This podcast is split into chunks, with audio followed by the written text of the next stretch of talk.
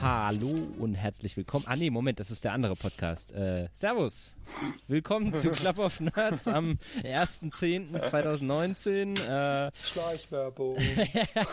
ja, okay, ja, äh, gleich mal richtig mit Schleichwerbung eingestiegen, ja, genau. Ähm, äh, ja, nee, hallo und herzlich willkommen zu Club of Nerds. Äh, heute mit mir, dem äh, Martin, dem äh, Leon und dem Justin und schöne Spitznamen dürft ihr euch mal Hallo. diesmal selber überlegen, weil mir fallen gerade keine ein. Keine Warum Reaktion. Spitznamen? Okay. Nein, weil ich doch das letzte Mal eingestiegen bin mit hier der Reparator der Herzen und der Doktorand der Herzen und sowas. Ach so. Wir sollten vielleicht Ja. noch erklären, woher das Reparator kommt, dass das vom göttlichen Operator kommt. Ja, das stimmt, ja, der göttliche Operator. Das klingt ja. sonst manchmal ein bisschen seltsam. Stimmt, das Ja. ist natürlich auch wahr. Äh, der göttliche Operator wie bei Matrix, der die Leute rein und raus schießt. Nicht ganz. Ja, oh, Alter, bei bei mir, Minecraft-Server als Server-Admin bei mir donnert's gerade richtig da hart. Aufgaben. Ja, ho ho hoffen wir mal, dass das Internet nicht zusammenbricht bei schlechtem Wetter, aber wir haben ja keinen Richtfunk, also von daher sollte das alles eigentlich passen. Ne? Hoffe ich mal. So, ähm, ja, schön euch wieder zu hören. Ist ja nicht so lange her, dass wir uns das letzte Mal gesehen haben. Das stimmt, ja. Ausnahmsweise mal. Ausnahmsweise mal, ja, sonst, sonst hören wir uns immer. Nur, ähm, super vorbereitet wie ich bin, äh, mit welchem Thema wollen wir heute anfangen? Oder wollt ihr noch irgendwie was davor erzählen, Hausmeisterei oder so? Und ich muss mich erstmal hier in den die Nasse einloggen. Okay, also ich, ich kann ja eine Hausmeisterei machen und zwar habe ich jetzt äh, Wird bald... das dann trocken? Was? Oh Mann, okay. Äh, ich kann eine Hausmeisterei loswerden und zwar habe ich jetzt mit meinem anderen Kanal Ressourcen erfüllen bald die 1000 Downloads. Yay! Yeah, das ging ja doch was. Ich habe doch versprochen, dass ich jetzt mal anfange, die runterzuladen. Ja? Und schon gemacht? Ja. Ich, hab Ja. ja immer, ich weiß nicht, zählt das Stream ran oder so? Äh, Ja, ja, ja, ja, da zählt alles mit rein. Also das ist äh, schö schön gefaked, wenn du den Stream zehnmal öffnest, dann äh, zeigt mir das als 10 Downloads an. Hast du es Ähm, getestet? Nee, habe ich Bei nicht. Stream ist ja eigentlich, dass er, dass er also häufig sogar dann äh, quasi HTTP-sequenziellen Download macht. Das heißt, wenn er vorher mal die ersten 10 Megabyte geruf, abgerufen hat, dann nicht die ersten 10 Megabyte nochmal abruft, sondern dann dem Server sagt, bitte gib mir alles ab 10 Megabyte bis Ende. Und das müsste dann auch schlauerweise auch als trotzdem nur ein Download und nicht etwa als 10 Downloads, a 10 Stück gezählt werden. Also das würde ich ihm schon zutrauen. Hm, könnte auch sein, weiß ich nicht, habe ich nicht getestet. Aber auf jeden Fall unterschiedliche Geräte werden als einzelne ähm, Downloads gewertet. Aber trotzdem krass. Also auch wenn das trotzdem, wenn jeder 10 Geräte hätte, sind das immer noch 100 äh, Downloads. Ne? Also das ist schon irgendwie geil. Und habe jetzt gerade endlich mal meine Bachelorarbeit vertont und hoffe, dass ich die morgen dann rausschießen kann. Weil interessanterweise nice. eigentlich diesen Monat sollte eigentlich meine Credits bei Auphonic wieder äh, aufgeladen worden sein, aber irgendwie hat das nicht funktioniert und deswegen ja, muss ich jetzt bis nächsten Monat warten.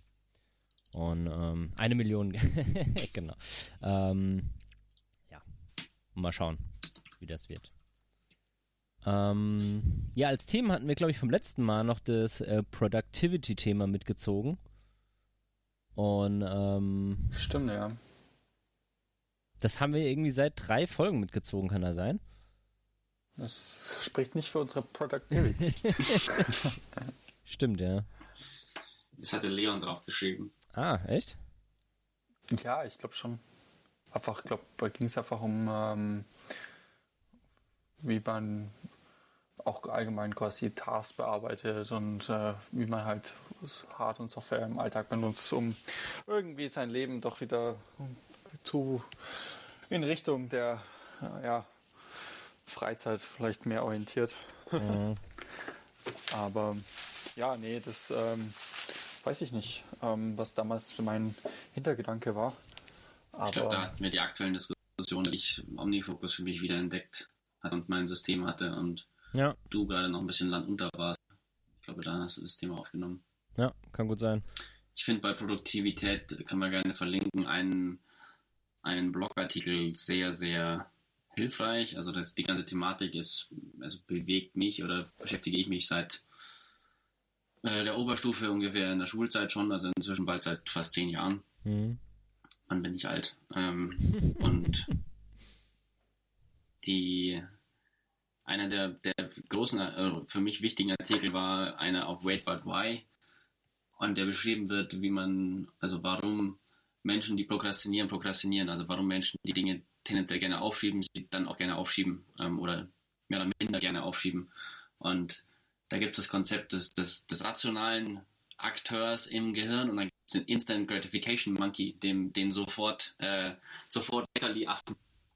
Und das finde ich immer wieder wertvoll, denn einfach ehrlich mit seinem eigenen Hirn umzugehen und zu sagen, ja, ich kann es jetzt entweder, ich weiß, ich müsste und sollte und hätte es so tun sollen, versus ich mache jetzt was, wo ich mich selber ein bisschen verscheiße, aber ich dann trotzdem mache, weil es nett ist. Das, dann, das ist dann häufig effektiver, als zu sagen, auf den hohen moralischen, ich weiß, dass ich das tun muss, deswegen tue ich jetzt. So, dann, das finde ich sehr wertvoll, dass man da ehrlicher mit sich selbst umgeht, wie man tatsächlich dazu kommt, Dinge zu erledigen und ähm, voranzukommen. Wird verlinkt. Jo, gerne. Ähm, ich verwende ja Todoist und ich habe ja auch immer die, also ich habe von dir ja mal das Buch äh, Getting Things Done bekommen, Justin. Und ja. ähm, habe dann auch ganz viel so Kanban, Logikboards und so einen Schmarren ausprobiert. Äh, das alles, also echt einige Systeme mittlerweile auch durch. Ich habe jetzt so eins, das für mich irgendwie funktioniert und ich glaube, ich krieg so halbwegs irgendwie ein bisschen was hin. Also jetzt nicht so viel, wie ich gerne hätte, aber das ist, glaube ich, nie der Fall. Ähm, und ich schreibe mir einfach Auch alles. Das, in, was? Also es ist, ich, ich glaube, das ist da also ich bin kein Fan von Systemen, weil die Systeme ja. sind immer für einen Menschen passend, aber zu, also entweder ist das System so grob und nicht sagen, dass es für ganz viele Leute passt, oder es mhm. ist so mhm. speziell, dass es für eine Person passt. Und ich glaube, das Wichtige ist bei diesen ganzen Produktivitätsbüchern, ist, dass man sich die rausbekommt, wie sie motiviert sind und dann die Punkte, die einen selber am größten bewegen, die übernimmt und sich selber was zusammenbaut. Ja. Also wenn ich mir überlege, ich, zehn Jahren mache ich mehr oder minder, beschäftige ich mich mit der Thematik und überlege mir, wie ich mich organisiere. Ähm, und in der Quintessenz ist die einzige Kontinuität, die ich habe, dass ich ständig irgendwie wieder verändere und dann mal wieder was anderes ausprobiere. Ja. Also das, ähm, da muss man einfach offen mit umgehen und auch zu dem Punkt. Ja. Justin? Leon? Hallo, ich bin noch da. Hm. er macht es extrem spannend heute. Justin? Was ist jetzt los? Ah, du warst gerade irgendwie nicht mehr da. Jetzt bist du wieder da. Wir hören dich Aha. jetzt wieder. Ich habe euch gehört, keine Ahnung. Hm. Also du hast, oder hast du einfach mitten im Satz aufgehört zu reden, nee, ne? Nein, ich habe weitergesprochen. Hm. Ja, vielleicht, vielleicht ist das hier wirklich das Regenwetter oder was, keine Ahnung. Also vorhin hat es auch ein bisschen gehackelt, also nicht gehagelt, sondern gehackelt in der Aufnahme. Ich weiß, woran es liegt. Aha. Hast du wieder dein Backup im Hintergrund Yes! Jedes Mal. Was fällt denn dafür, dass das Backup halt abends um sieben startet? oh, sehr schön. Ja, ähm. Nee, genau. Also ich verwende äh, Todoist also, als App. Also ich mache ich mach ganz kurz fertig. Ich verwende Todoist als App und äh, Streaks als so, äh, um, um so ein Habit einzustellen. Und ähm, GTD habe ich mittlerweile eigentlich abgesägt. Ich schreibe mir einfach alle Aufgaben auf und arbeite sie irgendwann ab und versuche die irgendwie einzuplanen mit einem Kalender dann. Übrigens, Calvetica als Kalender-App geht irgendwie nicht mehr bei mir auf dem iPhone SE. Finde ich ein bisschen beschissen. Und ich habe jetzt dieses Fantastical von dir ausprobiert, Justin, und ich finde den kacke. Ich mag den überhaupt das nicht. Das ist in Ordnung. Ja, nee, ich finde den einfach, ähm, weißt du, Calvetica war wirklich halt so ein richtig geiler Kalender, der super funktioniert hat und der geht nicht mehr.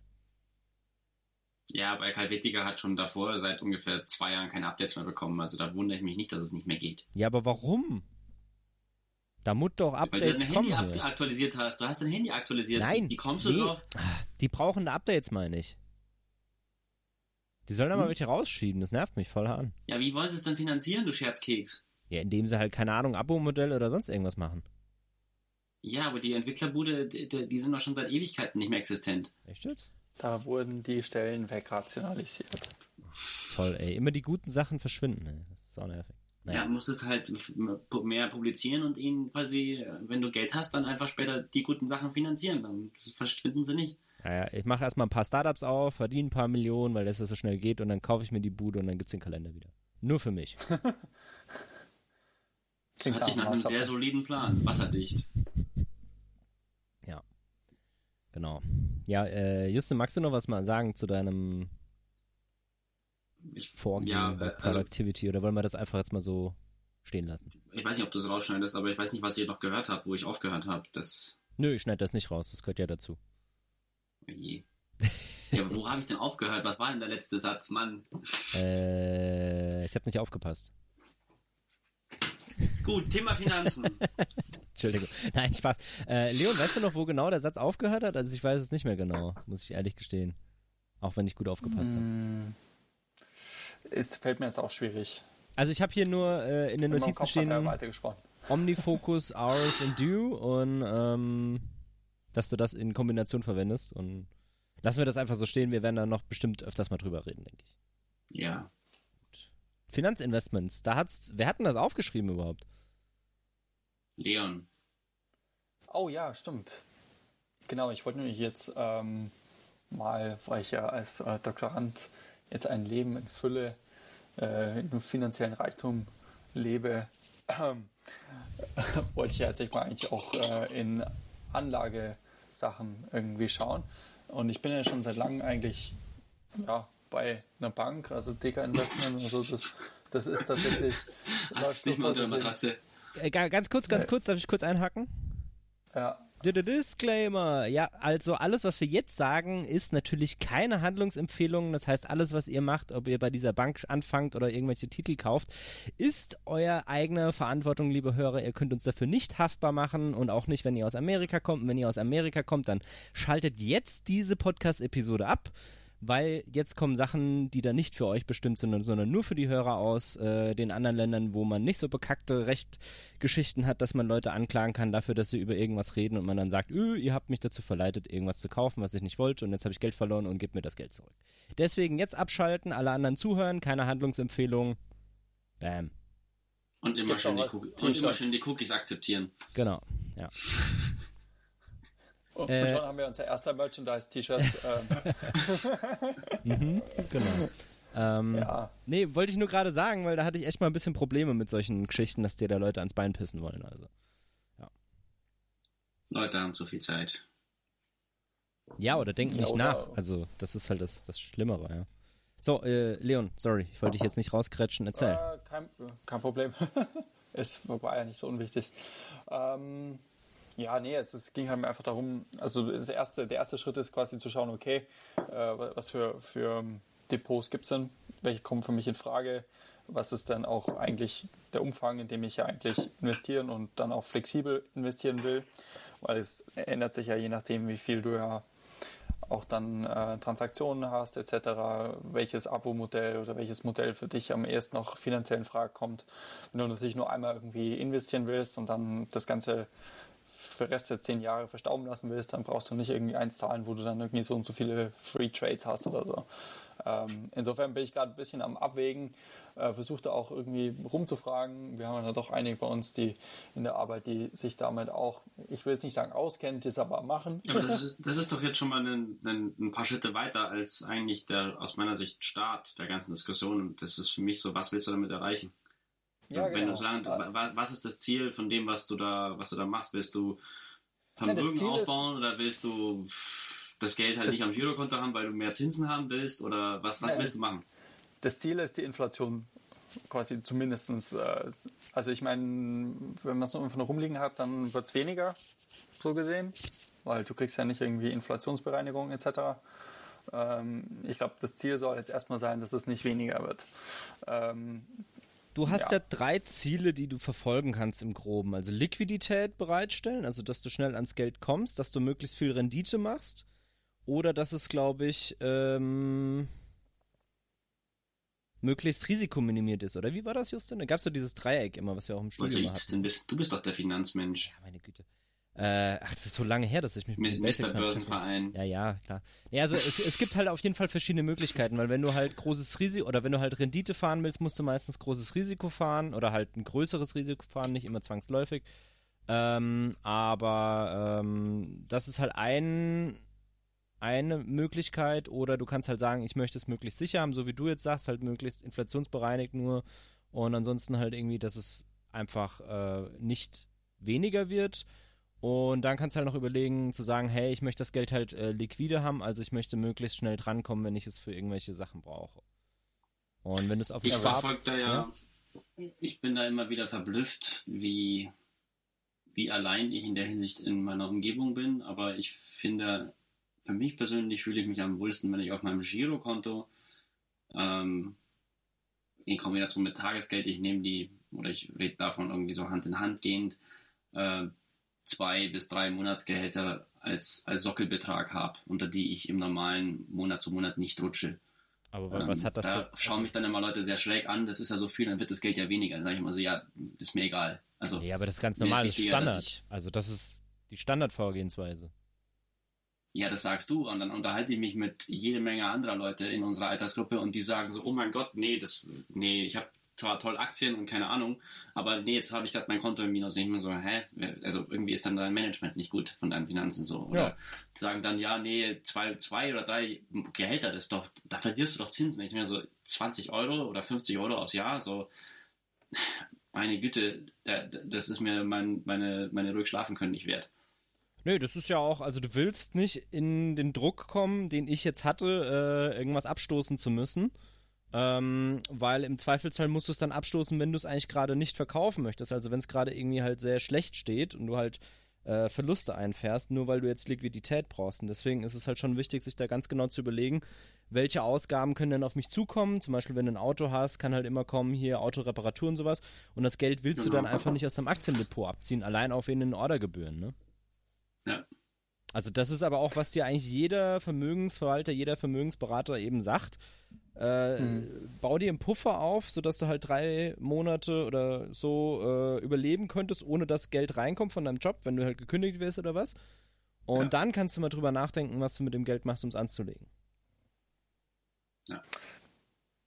Genau, aber über den Schritt bin ich eigentlich jetzt auch schon hinweg, als dass ich eigentlich mir eher anschaue, was ist jetzt für das, was ich über dieses, diesen Puffer hin was ich mit dem eigentlich anstelle. Und ähm, ja, also momentan, das ist halt, ich, ich werde dann immer so, sobald ich irgendwelche Tipps höre oder wenn irgendwo mhm. der Begriff Tipp drin ist, dann werde ich halt schon extrem skeptisch. Ja. Aber das Problem ist, ich glaube, ich glaube, sagen wir so, der, der erste Fortschritt ist quasi, anstatt nichts zu tun, irgendwas zu tun, ist, glaube ich, tatsächlich, also meine, nee, das finde ich schon nicht sagen. Das, also, das finde ich. Also, kann ich vielleicht ausreden? Danke. ähm, und ähm, ja, ähm, ja, das, das quasi, das hört man immer wieder, quasi so, okay, natürlich, äh, du kannst immer in die Scheiße lang. Ähm, das ist natürlich vollkommen logisch. Ähm, gut, äh, vor allem wenn du auch dann auf eine Sache, also ich will jetzt nicht irgendwie alles in Bitcoin investieren oder so. Ist, also da ist quasi das, der Rat schon mal natürlich hinfällig. Ich meine, radikale äh, Tipps. Hodl. Holding. Ja. Hodl, hodl. hodl. Ja. Wenn du Bitcoin machst, musst du hodeln. Ja, immer. Sowieso. Und ähm, nee, also äh, da ist tatsächlich so, ähm, da würde ich halt einfach jetzt quasi äh, Risikodiversifizierung machen. Also ich glaube, es gibt schon interessante Unternehmen, die, glaube ich, wo ich auch persönlich denke, dass da, weil ich halt irgendwie auch weiß, was die machen, okay, da würde ich auch investieren. Also du willst ähm, Stockpicking machen? Das zum einen und zum anderen halt tatsächlich ähm, das, was ich schon mache, ist quasi einfach in, in ouch, äh, größere ähm, Fonds investieren. Und ähm, das ah, funktioniert so semi-gut, weil ich nicht ganz so happy bin mit den Fonds. Also ich habe halt zum Arbeiten angefangen, das, was ich gemacht habe, kriegst du vermögenswirtschaftlich, äh, vermögenswirksame Leistungen. Und äh, die habe ich halt sofort quasi in Anspruch genommen. Die sind nicht sehr viel im öffentlichen Dienst, also nicht ganz so viel wie zum Beispiel, wenn du irgendwie Bankberater bist, dann kriegst du deutlich mehr. Aber es ist auf jeden Fall, kriegst du da glaube ich, bis bei mir sogar bis 16 Euro vom, vom Arbeitgeber extra und ich glaube bis 50 Euro steuerfrei kannst du halt investieren. Und dann habe ich so, okay, das ist halt schon mal ein ganz guter Betrag, den man halt einfach mal jeden Monat auf die Seite legt. Ist natürlich nicht viel, Hast du dich aber mit, auf, ja. Hm? Aber ich muss halt mit, mit Ja? Hast du dich mit ETS mal beschäftigt? ETF. ETF. ET, ETF, ja. Ähm, ETS Also die äh, Indexfonds, ja, ETF ist was anderes, aber die, die, die Die Indexfonds, also dass du quasi ja. sagst, okay, ich nehme, ich, ich sag nicht, ich will nicht Stockpicking machen, weil das ist halt super riskant ist, das kann halt gut gehen, das kann halt schlecht gehen. Genau, das hatten wir halt. ähm, aber ich will eigentlich, ich will, ich sage, ich, ich will irgendwie einen Index äh, von erneuerbaren Energien haben oder ich will einen Index von XY haben und den, in Genau. den investiere ich. Das ist tatsächlich, äh, das hatte ich jetzt auch schon öfters gehört und das fand ich eigentlich auch super interessant. Aber das ist halt wieder so, hey, ich habe einen Tipp, ne? Und dann Also- denke ich, oh, er ist grundlegend skeptisch. oh, Ich kann dir mal einen Tipp geben, wenn du magst danach dann, ja. Tipp. Jetzt hat Leon ziemlich übersteuert, Martin. Ja, das stimmt, der hat geklippt. Soll ich nochmal lachen? Nee, das Ja, ist beim lach Lachen, das ist äh, recht schwierig, das rauszumachen, muss ich sagen. Passiert halt, wenn man laut lacht. Ja. Also so, soll ich dir einen Tipp geben oder willst du erst noch weitermachen? Ähm, Es kommt darauf an, ob du den Pi- Tipp publik machen willst. Ja, ja, das ist ganz, ganz äh, harmlos. Und zwar, was ich dir empfehle, wenn ich so dir zuhöre mit deinem äh, Wissensstand, den du gerade hast, was mich auch immer wieder fasziniert, weil du ja auch Wirtschaftsingenieur bist. Ähm, Okay. Und ich, ich finde es immer wieder verwunderlich oder es erstaunt mich immer wieder, weil mir das schon so oft mit Wirtschaftsingenieuren passiert ist oder auch BWLern, dass sie eigentlich im Finanzsektor die Basics nicht kennen. Und ähm, halt auch so ähm, den Unterschied ETF, Fonds, äh, dass die halt nicht da sind. Also ich empfehle dir wirklich, investier mal die 4 mal 90 Minuten und mach den BVH Börsenführerschein. Schleichwerbung, ich weiß. Aber den habe ich ja öfters gehalten in der Vergangenheit und eben auch online gehalten und den kannst du auch online ähm, einfach nur besuchen. Du musst den Test nicht machen, weil der bringt dir meiner Meinung nach eh nichts. Aber das Wissen davon ist relativ äh, gut. Da kriegst du mal so einen Grundeindruck über die ähm, Kernfakten, also was sind Aktien, was sind Anleihen, was sind Indexfonds, ähm, was gibt's da auch. Wer knackt denn da die ganze Zeit? Ja, Justin. Sorry. Da gibt's auf jeden Fall eben äh, recht viele Informationen. Eben auch zu ETFs, weil, äh, also ich finde, ETFs wird sehr gehypt, äh, teilweise zu Recht, teilweise nicht zu Recht. Und du musst halt echt gucken, was du kaufst und mit welchem Hintergrund du es kaufst. Ähm, ganz grundlegend würde ich jetzt sagen, Stockpicking macht als Laie überhaupt keinen Sinn. Stockpicking macht Sinn, wenn du wirklich Ahnung von dem Feld hast und nicht nur, weil du jetzt sagst, öh, ich finde dieses Unternehmen geil. Damit kannst du Glück haben, aber in den meisten Fällen wirst du meiner Meinung nach damit kein Glück haben. Ähm, Weil wenn, dann musst du dir, also es gibt so verschiedene Grundlagen, äh, zum Beispiel Fundamentalanalysen, da schaust du dir halt an, wie viel ist das Unternehmen wert, wie gut hat das in der Vergangenheit gewirtschaftet, äh, gibt es ganz viele Kennzahlen und Zeug, was du machen kannst. Aber das zu machen, da musst du schon auch ein bisschen Ahnung von der Materie haben. Und äh, dann ist natürlich auch die Frage, wann steigst du wo ein? Und das ist halt beim Stockpicking auch wichtig, weil wenn du jetzt halt gerade so einsteigst, dass ähm, das Unternehmen gerade sehr teuer ist und danach dann direkt an äh, Kohle verliert, ist halt schlecht. Und das, das richtet sich halt nach ganz, ganz vielen Faktoren. Zum Beispiel, wann werden bei denen die Dividenden ausgeschüttet? Werden überhaupt Dividenden ausgeschüttet? Welche Aktie kaufst du? Kaufst du eine Vorzugsaktie oder kaufst du eine Stammaktie? Und ähm, solche Sachen sind halt auch relevant, weil zum Beispiel, wenn du gar kein Interesse daran hast, mit dem Unternehmen bei der Vollversammlung oder bei der, äh, nicht Vollversammlung, wie heißt denn das? Bei der Aktionärs, Aktionärsversammlung. Aktionärsversammlung, wenn du da, da gar nicht hin willst und gar nicht dein Stimmrecht dort nutzen möchtest, dann macht es mehr halt äh, mehr Sinn, eine Vor ähm, Vorzugsaktie zu kaufen, weil du dann halt dort normalerweise eine bessere Rendite bekommst, ja. Und solche Sachen, das- das muss man halt wissen. Äh, es ist zum Beispiel auch wichtig zu wissen, ähm, was ist Sondervermögen, was ist kein Sondervermögen. Ähm, bei den Fonds zum Beispiel hast du ganz oft, dass die eben Sondervermögen sind. Das heißt, wenn die Bank dahinter pleite geht, ist dein Geld trotzdem sicher oder vergleichsweise sicher, ja. Und wenn du jetzt zum Beispiel irgendwelche Zertifikate bei der Bank kaufst, hast du oftmals eine bessere Rendite, aber trägst dadurch auch direkt das Emittentenrisiko, ja. Und wenn du jetzt Stockpicking betreibst, hast du das Problem, dass du halt wieder ganz viele Ordergebühren hast, weil du ja, wenn du eben einzelne Stocks abtrittst, also abstößt, dann musst Ja. du jedes Mal Ordergebühren zahlen. Und deswegen, ich würde das wirklich nur empfehlen, wenn du weißt, was du tust, das zu tun. Und ansonsten äh, kannst du halt sagen, hey, ich nehme mir irgendeinen Fonds, der auf irgendwas investiert.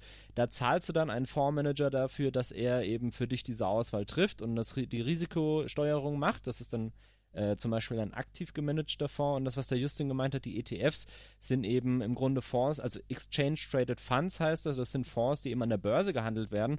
Dadurch sind die relativ liquide. Du kannst sie schnell abstoßen und mit einem vergleichsweise geringen ähm, Orderbetrag, weil bei Fonds hast du auch wieder das Problem, wie stoße ich die ab? Wenn es nämlich dumm läuft, machen die den Fonds dicht, wenn gerade eben die Börse zum Beispiel abstürzt, dann kannst du da nicht raus. Und das ist eben ähm, in der Vergangenheit schon öfters passiert, insbesondere bei Immobilienfonds passiert das mal sehr gerne.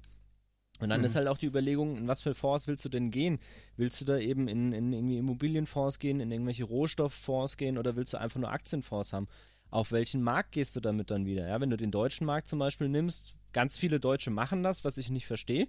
Die kaufen halt irgendwie einen DAX-Fonds oder was, weil sie halt sagen, öh, ja, da kenne ich mich in irgendeiner Form aus, ist aber komplett irrelevant, weil du bezahlst ja jemanden dafür, dass er sich auskennt, ja. Und ähm, ja. das Problem an der Sache ist, wenn die deutsche Wirtschaft abkackt, du deinen Job verlierst, dann gehen auch deine Aktien nach unten, ja.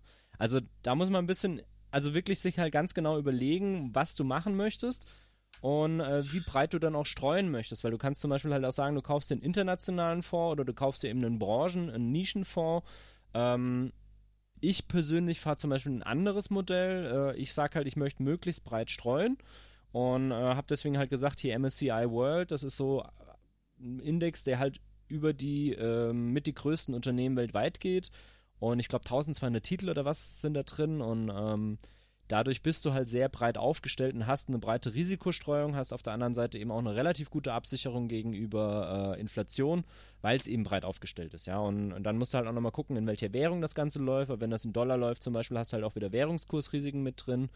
Und ähm, dann halt auch die Überlegung, wenn du einen ETF hast, äh, zum Beispiel, ob der äh, synthetisch ist oder äh, ob der direkt repliziert, also ob die Leute dahinter ähm, den synthetisch aufbauen und das über Swap-Geschäfte absichern mit anderen ähm, anderen Parteien oder aber ob die eben sagen, hey, wir kaufen den Basket, also das, was in dem Index drin ist, kaufen wir die ganzen Titel ein oder machen die so eine Mischvariante daraus. Und das ist halt alles, hatte wieder alles Auswirkungen auf dein Risikoprofil und ja. eben auch auf dein Renditeprofil. Und der große Vorteil, ja? Zwei wichtige Punkte sind auch bei Aktien speziell, dass ja, du kannst zwar eine Fundamentalanalyse machen, ähm, die Art und Weise, wie du die Fundamentalanalyse machst, sind jetzt auch nicht in Frage gestellt, aber die Ergebnisse können gleich sein und trotzdem zu völlig unterschiedlichen Aktienkursergebnissen und auch Interpretationen je nach Analyst oder je nach Betrachtungsweise führen. Ähm, wo ich das besonders gemerkt habe oder gesehen habe, ist, wenn man sich die äh, Apple-Analysen anschaut, vor allen Dingen mhm. äh, die Apple-Analysen nach 2007, als das iPhone neu da war, äh, für die nächsten fünf Jahre. Ähm, und äh, sehr viele also die Bewertung von Apple als Unternehmen, die auch heutzutage immer noch so ein bisschen in die Richtung geht, war immer so, wenn man sich die Analysen anschaut, dann ist das iPhone jetzt so ein One-Off-Hit und danach geht Apple pleite. So waren sie im Endeffekt sogar bewertet an der Börse, wenn man sich äh, Umsätze über, ähm, also Earnings über ähm, Profit, nee, Earnings über also dieses Ratio anschaut. Ähm, da gibt es ganz viele Ratios und ähm, ja, und du hast da, ja natürlich also recht, da, wie man das interpretiert, das ist, von Branche zu Branche unterschiedlich. Die, dann ist genau, dann ist halt auch noch die Frage, wie rational sind eigentlich Aktienkurse, ist auch sehr fraglich. Ähm, dann hat man irgendwelche Spekulanten drin. Also wenn dann irgendwie äh, Short-Seller halt dann in, auf den Markt kommen und sagen, sie wetten jetzt gegen Tesla, dann kannst du Tesla gut finden und Tesla mag jetzt je nachdem gute oder schlechte Statistiken haben, aber wenn jemand dagegen wettet dann und der ist groß genug, das hat man ja auch schon bei Ländern gesehen, teilweise dem Pfund, ähm, dann ist es halt auch nicht gerade ideal. Von daher hat man halt, ich, das geht dann auch Hand in Hand mit dem zweiten Punkt, den ich vorbringen wollte. Man sollte sich darüber Gedanken machen, wie viel will man mit der Geldanlage zu tun haben. Ist das ein Spielobjekt? Ist das Spielgeld, wo man sagt, ich finde das spannend, ich will damit rumspielen? Und dann ist es einfach ein Kostenpunkt, den ich trage. Und wenn ich am Schluss irgendwas davon wiedersehe, gut. Wenn nicht, so what? dann kann man aktiv da wahnsinnig mit rumspielen oder man sagt, eigentlich will ich damit nicht so wahnsinnig viel zu tun haben. Ich will nicht jeden Tag meine Aktienkurse checken und dann überlegen, ob ich verkaufen will oder kaufen will oder wie auch immer. Dann mhm. ist wahrscheinlich da auch nochmal ein wichtiger Punkt, wie man, wie aktiv und wie viel, wie häufig man damit wirklich aktiv interagieren äh, wollen muss. Klar. Ja, also es ist immer ein Aufwand, ne? Und das ist halt die Frage, wie viel ist dir dein Geld wert? Klar, also ich persönlich glaube, dass es sich lohnt, sich damit zu beschäftigen, zumindest basic-mäßig damit zu beschäftigen und mal ein bisschen was dazu zu lesen. Äh, und insbesondere nicht immer nur drauf zu hören, was eben irgendwelche tollen Analysten oder irgendwelche tollen Trader sagen. Das Ähm. Weil, also allein von der Logik her, wenn du dir mal überlegst, äh, gibt ganz viele Leute, die sagen, ey, mein Trading-Modell, damit wirst du super reich. Äh, sorry, aber wenn dein Trading-Modell so geil ist, warum bist du dann noch nicht so reich? Weil das Erste, was ich machen würde, wenn ich ein super geil funktionierendes Trading-Modell habe, ist nicht, das über YouTube rauszuposaunen und damit Werbeeinnahmen zu scheffeln, sondern das ist damit einfach fucking reich zu werden, ja. Und ähm, da gibt's einige, die halt gut sind, die dann Bücher darüber geschrieben haben, weil sie gesagt haben, hey, ich habe so viel Geld verdient, ich muss nicht mehr, ja. Ähm, ich weiß nicht, ja, eins, das ich halbwegs gut fand, ist von Anthony Robbins zum Beispiel, hat eins geschrieben zum Thema Money, aber das muss man auch mit Vorsicht genießen. Aber das führt eigentlich auch ganz gut ein, halt eine sehr amerikanische Sicht auf das ganze Thema. Aber trotzdem hat er schon viele gute Punkte drin. Ähm, trotzdem ist es, ist es immer schwierig und insbesondere bei den Analysen, die du selber machst, ähm, oder die du dir anschaust, eigentlich musst du die Analyse selber machen. Die kann, ka- also doch, die kann jemand für dich machen. Nur meistens ähm, musst du ja selber verstehen, was hat er da drin analysiert. Also du triffst ja auch immer eine eigene Präferenz, du hast ja deine eigene Nutzenfunktion und deine eigene Risikokurve, ja. Und ein Investment, das für jemand anderen super gut passt, auf seine Präferenzen, kann für dich überhaupt komplett unpassend sein. Und das ist halt dann recht schwierig, sich irgendwelche Analysen von irgendwelchen ähm, Analysehäusern anzuschauen, finde ich. Die treffen zwar in vielen Fällen schon, aber zum Beispiel bei Apple ist halt das Problem, ja, da haben sie halt in vielen Bereichen nicht getroffen. Und ähm, Analysen sind halt immer auch nur Analysen. Das ist kein, das sind halt Prognosen. Das ist, heißt aber nicht, dass es eintritt. Ja, das ist immer nur wie eine Wettervorhersage. Die kann stimmen, in vielen Bereichen stimmt die auch. Und die mag auch rational sein und alles, aber es kann halt trotzdem immer noch anders kommen, ja. Und ähm, das ist halt am Aktienmarkt, kann es immer passieren, dass Scheiße ist. Und deswegen, du darfst auch nie mit Geld spielen, dass die halt wirklich, dass du brauchst. Ähm, von einem meiner Ja. Lieblingsbörsengurus, äh, André Costoliani, ein kleines Zitat dazu. Wenn du wenig Geld hast, dann darfst du nicht spekulieren. Wenn du viel Geld hast, dann darfst du spekulieren. Wenn du gar kein Geld hast, dann musst du spekulieren. Mhm, Ja, das kenne ich. Wort zum Sonntag, ja. Und ähm, Das ist gut. muss man sich halt immer ein bisschen überlegen und mit Vorsicht genießen und ähm, ja. Deswegen, also Ja, aber ich finde das Thema spannend. Also, Total, sag mal so, ja. ähm, ähm, da ist natürlich keine Garantie, nichts. Ich meine, das ist einfach der Disclaimer, den man halt immer hat. Ähm, ja, also ich würde meine Existenz jetzt nicht aufs Spiel setzen. Es hat schon irgendwie so ein bisschen so ein Gamble, ne? also irgendwie in die Richtung kann es schon gehen. Deswegen sollte man auch vorsichtig sein. Aber ich glaube, das, das, was Justin auch gesagt hat, finde ich ganz gut. Man muss, muss halt einfach für sich wissen, wie, ähm, äh, was für einen Bezug hat man jetzt dazu. Ist das irgendwie Spielgeld? Ist es dann, äh, oder ist es tatsächlich irgendwie, ja, Existenz? Ja. ähm, wichtig, das Geld, was man hat, dann ist es definitiv kein Spielgeld. Ähm, also ja, aber äh, trotzdem allen allem sehr, sehr interessant. Also eigentlich würde ich ganz gerne bis zur nächsten Wirtschaftskrise warten und dann investieren. da habe ich eine geile Grafik dazu, weil das gibt's also es gibt so eine hervorragende Grafik, ich muss die mal raussuchen, da sieht man nämlich ganz genau so, wie die Leute eben sich verhalten, weil das sagen ganz viele. Und dann steigen die Kurse und steigen die Kurse und dann sagen sie immer, fuck, ich muss doch rein, weil jetzt hier geht's ab und scheiße, ich habe schon so lange gewartet. Und das ist immer, oder ganz oft kurz bevor das ganze Ding einbricht, ja. Und dann sind sie drin, denken sie, ach, das ist eine kurze Abflachung, ist nur eine kurze Abflachung, das geht wieder nach oben, ja. Bleiben bis ganz unten im Tal drin. Und im Tal denken sie, scheiße, jetzt nehme ich die Verluste mit. Und wenn die Krise rum ist, dann investiere ich wieder, wenn es nach oben geht, gehen raus und dann verpassen sie es wieder reinzugehen, bis sie wieder ganz oben sind. Ich suche die echt mal Also, raus. Das sind, das sind die, die den Markt bezahlen. Ja, genau. Du, irgendeiner muss es bezahlen. Das ist, das ist hier keine Geldvermehrungsmaschine, sondern wenn du Geld das verlierst, ist- das ist äh, verdienst, verliert jemand anderes Geld. Das ist das Problem an der ganzen, an der ganzen Konstellation da aus meiner Sicht immer, wenn es um, wenn es nach meinem Verständnis um diese Finanz- und Börsenprodukte geht, ist, dass es ein Nullsummenspiel ist. Hingegen, wenn ich ein Unternehmen baue und das Unternehmen danach die, die Grundquintessenz der Idee eines Unternehmens ist ja, dass es einen Mehrwert schafft gegenüber den Inputs, sonst wäre es, sonst, also ich habe bestimmte Inputs und danach kommt mehr als die Summe des Einzelnen raus. Also ich sehe es ein bisschen Ähm, anders. Und das ist, das ist bei, bei Finanz- und äh, Börsen, wie du selber gesagt hast, wenn ich 10 Euro gewinne, dann muss jemand anders in irgendeiner Form 10 Euro verloren haben. Aber wenn ich als Unternehmen 10 Euro verdiene, dann heißt es nicht, dass jemand anderes dafür 10 Euro ärmer sein muss. Vom Handel her ja, aber zum Beispiel werden ja äh, Dividenden auch ausgeschüttet, ne? Also die Dividenden kommen ja aus dem Unternehmen. Und äh, ich finde schon, dass es einen Wert hat, weil die Idee hinter dem Finanzmarkt ist ja, Geld den Unternehmen zur Verfügung zu stellen. Äh, in dem Fall hast du, also du stellst ihnen Liquidität zur Verfügung und von daher hat das ganze System schon einen Sinn. Ob die gesamten Derivate und Zertifikate einen tieferen Sinn haben, kann man drüber reden, ja. Genau. Aber, Aber also, ich finde schon, ich dass es einen Grundsinn nicht, dahinter gibt. Den, den sehe ich auch. Ich meine jetzt auch nicht äh, den, den Finanzmarkt als solchen, mhm. der durchaus eine wichtige Rolle erfüllt, sondern was ich meinte, ist das Handeln. Weil wenn ich dir eine Aktie für 10 Euro verkaufe und du kaufst sie mir für 10 Euro ab, das ist immer Nullsummenspiel.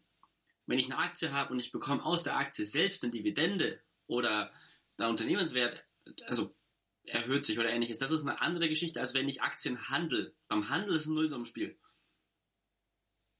Ja, die Bank gewinnt, ne?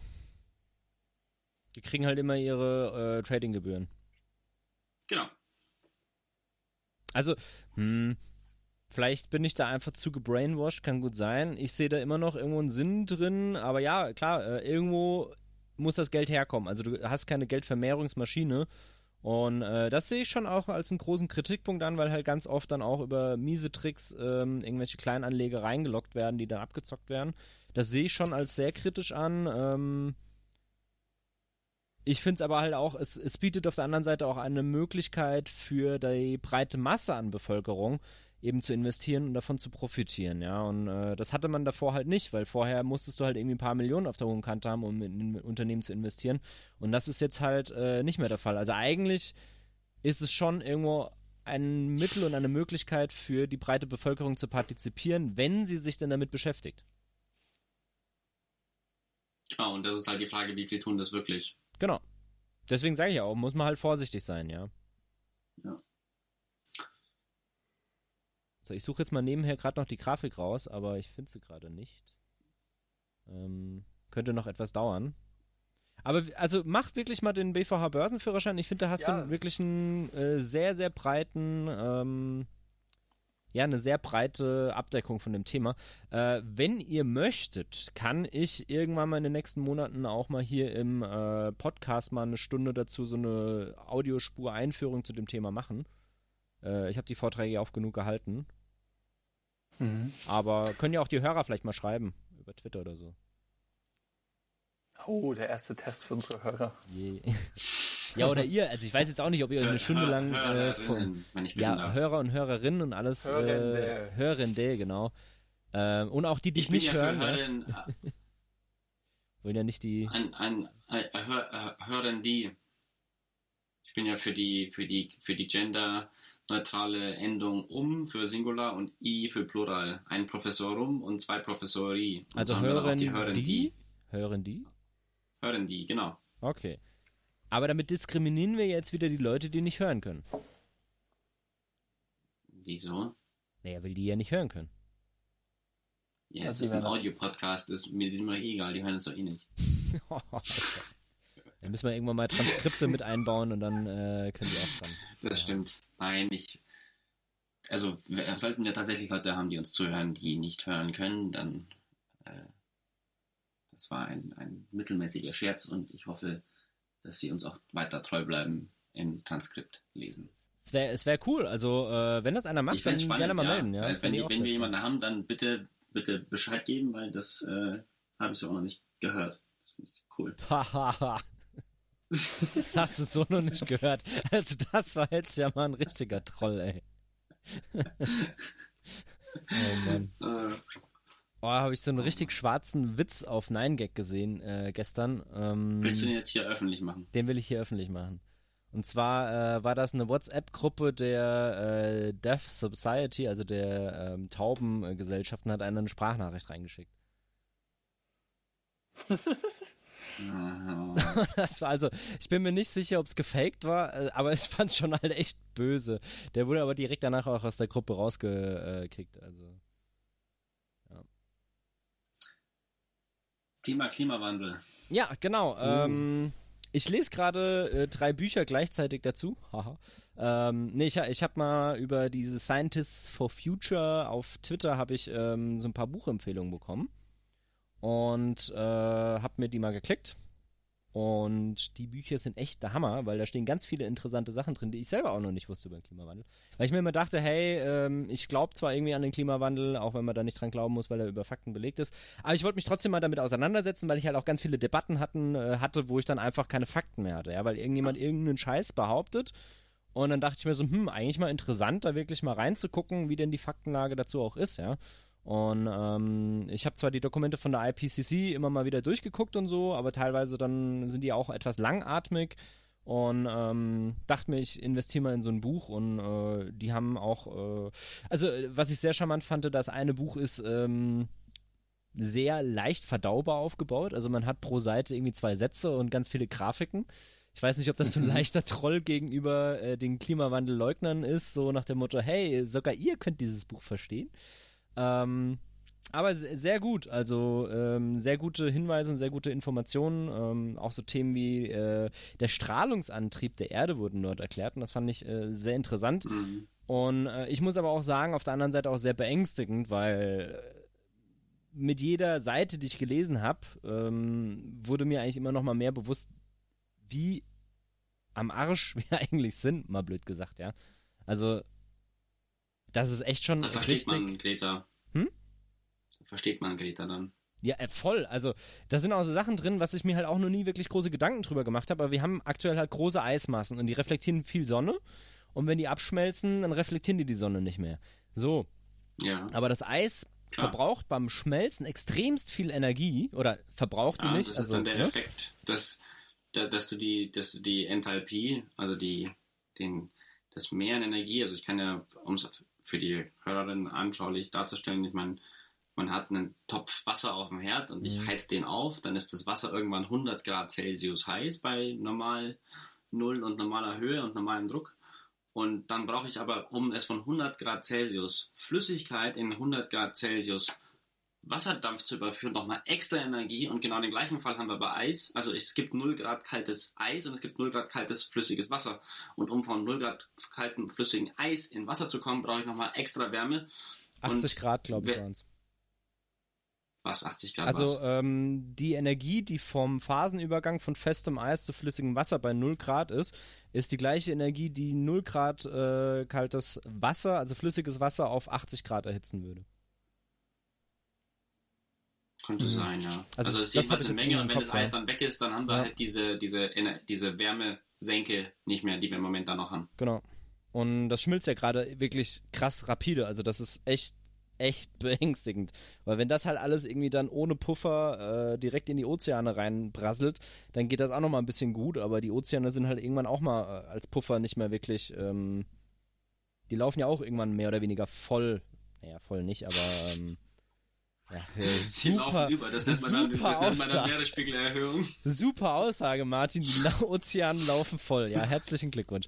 Ähm, nee, aber halt die Wärme bratzelt dann halt richtig in den Ozean rein und ähm, wenn wir Glück haben, entstehen daraus halt irgendwie Wolken, die dann nochmal ein bisschen äh, reflektieren, aber ähm, ja, für die Tiere da drin und die Korallen und alles ist es halt irgendwie nicht so geil und vor allen Dingen warmes Ozeanwasser bindet halt weniger CO2. Und ähm, ja. dann haben wir halt diese bekannten Rückkopplungseffekte und dann geht die ganze Luzi halt richtig ab, ja. Und eigentlich ist es in diesen Büchern ganz viele Effekte beschrieben, ähm, die halt kurz- bis mittelfristig wirklich den Planeten an die Wand fahren. Langfristig pendelt sich das alles wieder ein. Aber äh, langfristig ist halt scheiße für den Menschen und alles, alles andere, was hier lebt, ne? Ja, ich sehe das jetzt nicht so, also ich, ich sehe, das ist ein Riesenproblem und ich finde es absolut erschütternd, um den Klimapunkt auch da aufzugreifen, wie eine Bundesregierung die Chutzpe hat, das, was sie da vorgestellt haben, einen Durchbruch in der Klimapolitik ja, zu nennen. Das ist einfach der, also ist echt, der, der Flachwitz, der Treppenwitz des Jahrhunderts. Da, da gehört eigentlich das DDR ähm, Seniorenbild mit ihren Drinks eingefügt als Meme da hatten wir ihnen erzählt, äh, wir machen ein Klimapaket, hahaha. Ähm, das muss ich mir echt mal äh, umbauen. ja. ja, weil das ist echt, also man hat eigentlich noch die naive mögliche Hoffnung gehabt, dass sie den Schuss von Bug gehört hätten, aber das, was da jetzt an, an Sammelsurium ist, das finde ich einfach sehr schräg. Ich empfehle da auch gerne den Podcast äh, Lage der Nation. Die sind sehr gut, auch ähm, haben das auch beleuchtet vor kurzem in, einer längeren, in einem längeren Kapitel dazu. Und ähm, ich glaube, wir sind, wir sind im Großen und Ganzen auch je, unabhängig davon, von welchem Sektor wir sprechen, auf einem, auf einem guten Weg. Ähm, was uns als Risiko bewusst sein muss, äh, ist, dass wir jetzt seit inzwischen ein paar Jahren eine hohe Konjunktur des Nachrichtenthemas Klimawandel haben und dass das nicht ewig währen wird und dass wir uns im Moment jetzt darum kümmern müssen, dass wir die richtigen Weichen stellen, ja. sodass wenn das Thema Klimawandel die Medien nicht mehr dominiert, es trotzdem noch angegangen wird. Das ist im Moment so eines meiner größten, eine, eine meiner größten Sorgen, dass das Thema wirklich verschwindet und dann aber die Weichen nicht gestellt sind und danach sieht es im Moment leider noch aus. Mhm. Bei der Energiewende sind die Weichen sehr gut gestellt im Großen und Ganzen, jetzt auf globaler Ebene, auf deutscher Ebene, naja, ähm, ja, aber global gesehen haben wir, sind die Kostentrends, die ökonomischen, einfach so, so stark, dass erneuerbare Energien, wenn man jetzt zum Beispiel McKinsey nimmt als, als äh, Quelle, die sich das mal angeschaut haben, auch jetzt in den nächsten, jetzt haben wir 2019, in den nächsten fünf Jahren in den meisten großen Ländern, die noch Kohlekraftwerke gebaut hätten, es günstiger sein wird, neue, also wirklich neue Solar- und neue Windanlagen in Betrieb zu nehmen und aufzubauen, als vorhandene alte Kohlekraftwerke weiter zu betreiben. Ja. Und wenn wir an dem Punkt angekommen sind, dann gibt es keinen rationalen Grund mehr, die nicht zu verwenden. Vor allem in Kombination mit Speichern. Denn ja, wenn es einfach schlicht und ergreifend billiger ist, wenn es schlicht und ergreifend billiger ist, äh, die, also, das sehen wir jetzt schon in Indien, die vor drei Jahren noch 80 neue Kohlekraftwerke geplant hatten und inzwischen fast keine neuen mehr bauen, wenn überhaupt, weil sie sagen, wir bauen jetzt einfach Solarfelder und Windfelder. Das ist schlicht und ergreifend billiger in unserem vorhandenen Netz und da sind wir quasi auf einem guten Weg, dass die Ökonomie passt, dass das von alleine geht, dass das losläuft. Beim Agrarsektor, Solar, Verkehr müssen wir auch schauen. Aber im Großen und Ganzen bin ich da ganz, ganz guter Dinge, dass wir das angehen können. Den anderen Punkt, den ich noch kurz einhaken wollte, ist, weil du es vorher meintest, da hast du dann Diskussionen, wo jemand ähm, mit irgendeinem Bullshit um die Ecke kommt, mit irgendwelchen, also es gibt ja diesen Spruch, dass es immer einfacher sein wird, irgendeinen Bullshit zu, ver, äh, zu fabrizieren ja. und irgendwelche Lügen zu erzählen, als die ganzen ähm, Lügen wieder zu entkernen und äh, zu, äh, also als Lüge darzustellen, weil es quasi der, der, die Energie, die man braucht, um eine Lüge zu formulieren, geringer ist als die, die man braucht, um eine Lüge zu widerlegen.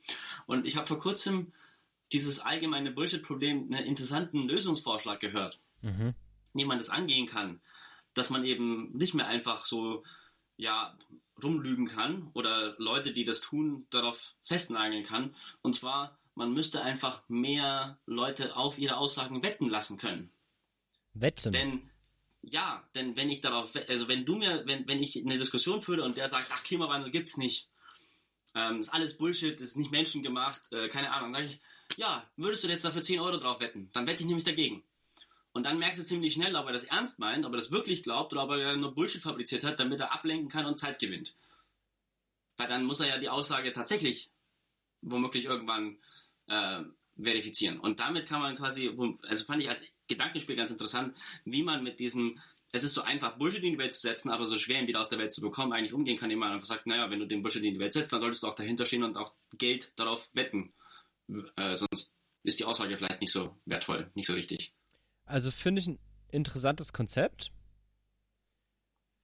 Ich glaube, in vielen Bereichen kann das gut gehen und ich glaube, dass es Menschen gibt, die halt von ihrer eigenen Meinung so sehr überzeugt sind, dass sie trotzdem Geld drauf wetten würden. Ist ja wunderbar, dann verdient die Gesellschaft. Mm, jein, ich glaube nicht, dass du diese Menschen ähm, greifen kannst. Also, ich, Deswegen meine ich ja, wenn du es sinnvoll wettest, im Sinne von, wir machen hier, äh, keine Ahnung, Wettbüro oder ähnliches. Ja, ne. Trollolo. Ähm, nein, aber wenn du, ich meine jetzt nicht so einen, so einen sprichwörtlichen Wette, die kann man als, als rhetorisches Mittel verwenden, mhm. um das zu entkernen. Aber wenn man wirklich sagt, okay, wenn du tatsächlich glaubst, dass es keinen menschengemachten Klimawandel gibt, dann machen wir jetzt einfach Folgendes, dann bilden wir das ab und ich wette dagegen, weil ich glaube, ich bin der Überzeugung, dass es ihn gibt und wenn du es nicht bist, dann kannst du da Geld einsetzen, aber ganz, also wenn er recht hat, ja gut, Wenn er nicht recht hat, dann habe ich damit Geld gewonnen. Ist doch wunderbar. So. Ja, aber das ist ein bisschen, das ist ein kleiner Fehler. Ich, du sagst quasi, eine sagt, es wird diese Sache, die du behauptest, nie passieren. Und ich wette quasi, dass es nie passiert. Und ähm, das ist wie wenn ich irgendwie sage, ähm, äh, in Bayreuth werden morgen Elefanten oder ich, ich glaube nicht, dass es Elefanten gibt in Bayreuth und ich wette darauf, dann fragst du ja, dann wett doch darauf. Also natürlich werde ich nicht darauf wetten, weil das für die Person total irrsinnig quasi erscheint, äh, diese Sache quasi, äh, ja, also das ist quasi genau die Argumentation drehst du halt um. Du sagst ja, okay, äh, du bist doch absurd, wenn du das denkst. Und ähm, dann sage ich, nee, ich werde nicht deine Absurdität unterstützen, indem ich auf etwas wette, was irgendwann mal kommen könnte. Ähm, also man muss auf jeden Fall noch einen Zeitraum. Ja, man muss es halt, ja, ja, sowieso. Man macht einen definierten Zeitpunkt und an welchen Kriterien man das festmacht und dann äh, sagt man, okay, die Kriterien, wenn du findest, dass die Kriterien falsch sind, dann brauchen wir andere oder du sagst einfach, da sehe ich die Kennwerte so und dann kannst du drauf wetten und dann kannst du sehen, wer recht hat im Endeffekt. Also ich fand die, die Grundsatzidee einfach zu sagen, okay, wir können eigentlich dieses Problem, dass Bullshit einfach nichts kostet, um ihn in die Welt zu setzen, aber dass er Energie kostet, um ihn wieder aus der Welt zu bekommen, das könnte man mit Wetten begegnen. Das fand ich eigentlich ein interessantes mhm. Konzept, was ich mal aufbringen wollte. Es ja, eine, also ja. finde ich auch interessant. Es ist ein interessantes ja? Konzept. Ich glaube, kurz, in einem kurzfristigen Rahmen könnte es auch gut funktionieren. Ich glaube, das Problem ist ja halt auch, wenn das langfristige Wetten sind. Also wenn wir halt sagen, hey, in zwei, ja, wobei der Klimawandel ist nicht mehr so langfristig, ne? Also das wird ja schon relativ bald passieren. Aber ähm, trotzdem, wenn man jetzt sagt, hey, in 30 Jahren wird XY passieren, sind, glaube ich, mehr Leute bereit, diese Wette einzugehen, als wenn wir sagen, hey, in einer Woche. Also die Quote wird auf jeden Fall bombastisch sein für die Person, die gegen den Klimawandel tippt. Ja, also Kommt auf deine äh, Peer Group Kommt an. aufs Land drauf an. Ja. Nee, auch oh, auf ähm, die Person. Also ich habe ja mal erzählt von meinem ähm, Verwandten da, der irgendwie meinte, von wegen Bienen brutzeln sich auf der PV-Zelle den Hintern weg und deswegen sterben ganz viele Bienen durch PV-Zellen. Und solche Geschichten, na, ja, der hat da echt ein paar Sachen rausgehauen, wo ich dann halt versucht habe zu recherchieren, habe ich dir ja erzählt, Justin, ja. Was aber mhm. sehr schwierig ist, weil es gibt zu Bienen, die sich auf PV-Zellen den Hintern verbrennen, habe ich keinen einzigen Beleg gefunden, ja. Und ähm, seine Argumente. Ja, Elvis lebt also, auch, Martin, das was? weißt du doch. Wie bitte? Gibt auch keine Belege, aber Elvis lebt. Ja, genau. Das ist halt das Problem an der Sache. Wie willst du es denn widerlegen? Du kannst ja nur sagen, ich kann es nicht belegen, ja. Aber das veröffentlicht ja auch keiner. Als Studie.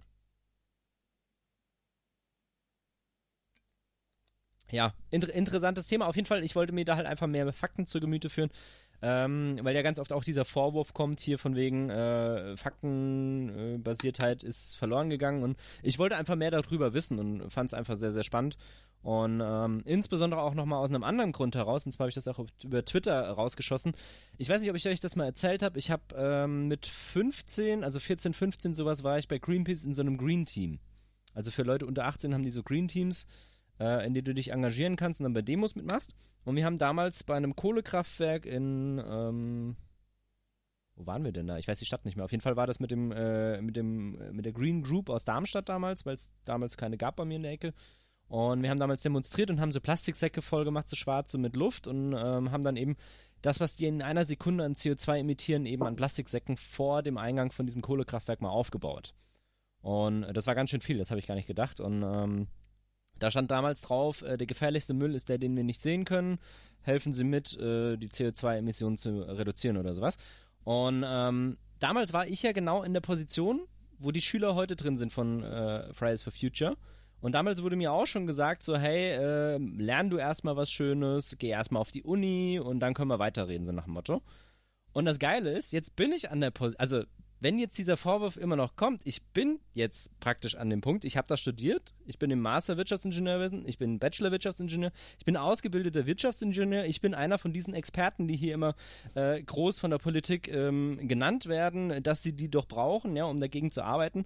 Und das Geile dran ist, meine Meinung hat sich immer noch nicht verändert. Ich bin immer noch der Meinung, dass es scheiße ist, ja. Und äh, das ist eigentlich das Spannende, weil eigentlich muss die Politik nur mal auf ihre Experten und ihre Wissenschaftler hören, ja. Ähm, weil die sagen genau das Gleiche. Aber Arbeitsplätze.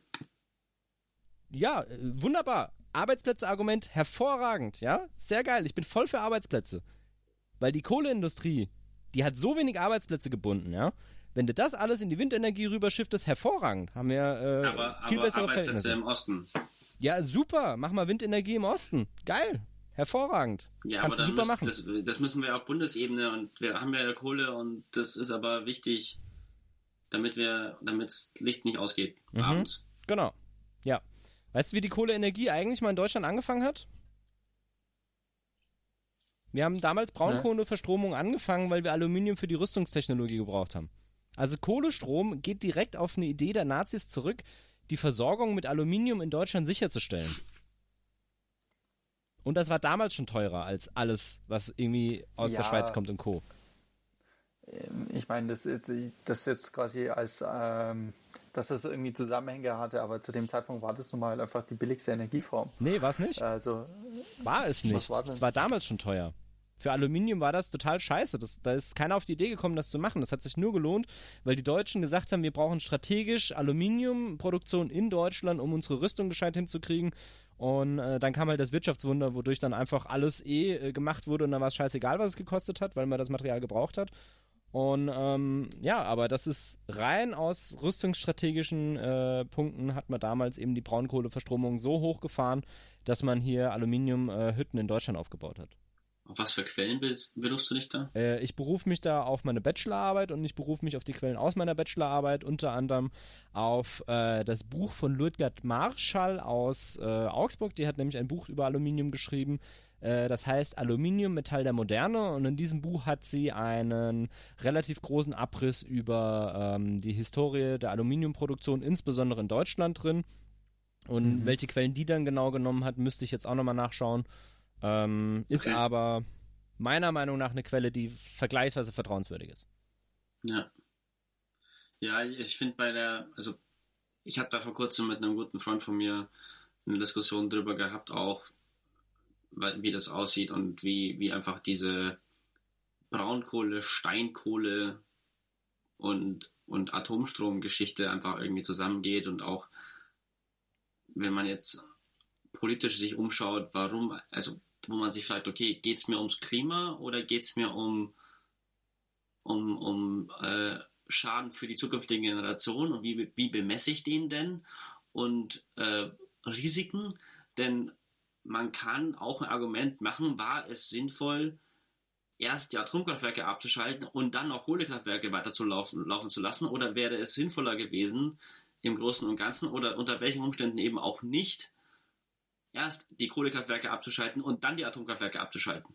Ja, also ist ja auch meine Meinung. Meiner Meinung nach hätten wir die AKWs weiterlaufen lassen. Die Schweden haben da zum Beispiel eine sehr pragmatische Herangehensweise. Die haben halt gesagt, yo, äh, die haben genau das gemacht. Die haben sich überlegt, okay, was ist jetzt gerade dringend und zwingend zu tun? Und haben gesagt, okay, wir wollen eigentlich keine Atomkraft haben, aber wir lassen es jetzt mal weiterlaufen, weil wir uns erstmal um die CO2-Emittenten kümmern. Und die haben da auch nicht so diese krasse Panikmache wie wir in Deutschland, ja.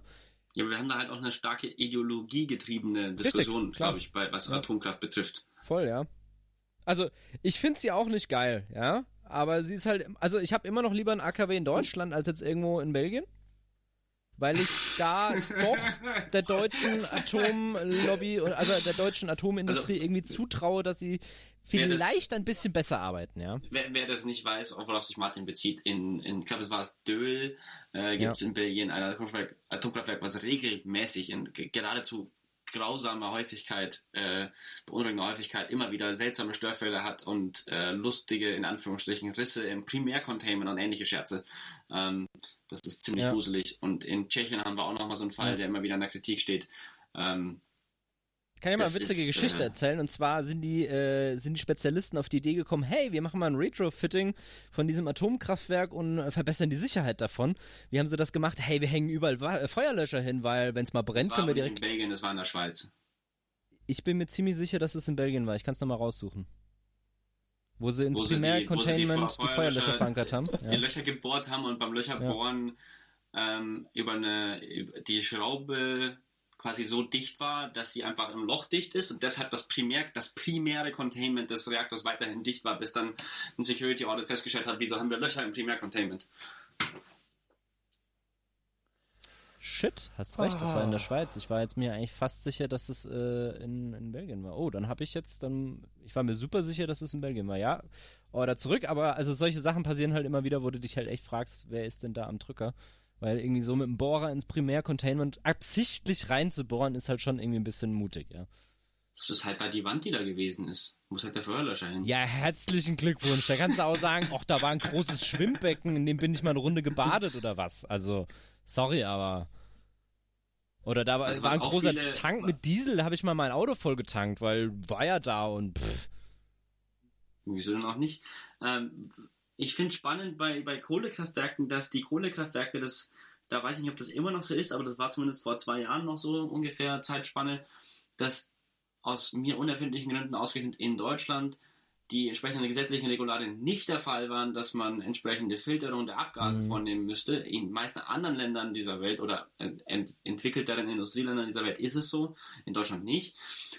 Was den Effekt hat, dass die Kohlekraftwerke in Deutschland eine deutlich höhere Emission an radioaktiver Strahlung oder mhm. radioaktiven Isotopen, Teilchen ja. haben, als jedes Atomkraftwerk, was direkt neben einem steht und darüber hinaus auch noch Schwermetalle in die Luft pusten, weil die auch nicht wirklich ausgefiltert werden. Also da, das ist, ähm, ich finde das alles irgendwie nicht besonders, ähm, ja. da habe hab ich so meine alte Kritik an der, an der mangelnden Vermittlungsfähigkeit von Politik unserer Politiker, die dann irgendwas machen, was sie glauben, was einfach einfach ist, aber nicht unbedingt was richtig ist, weil sie nicht ja. in der Lage sind, das, was richtig ist, der Bevölkerung und uns als Gesellschaft ernsthaft zu kommunizieren. Ich, ich glaube, dass die das nicht so wirklich auf dem Schirm haben. Also ich meine, es ist seit 1978 bekannt. Damals haben die in Oak Ridge National Laboratory äh, das ist erstmal äh, untersucht, dass hier äh, kohlebefeuerte Kraftwerke eine höhere ähm, radioaktive Belastung äh, erzeugen als Atomkraftwerke. Oder viele, ne?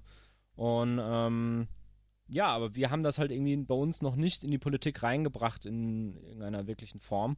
Und ähm, ja, also ich, mir wäre unbekannt, dass die das äh, reinigen. Ich kann es mir auch kaum vorstellen, weil es halt teuer ist, ne? Also es gibt in der EU in verschiedensten Ländern dazu Regularien, dass das erfolgen muss. Ja.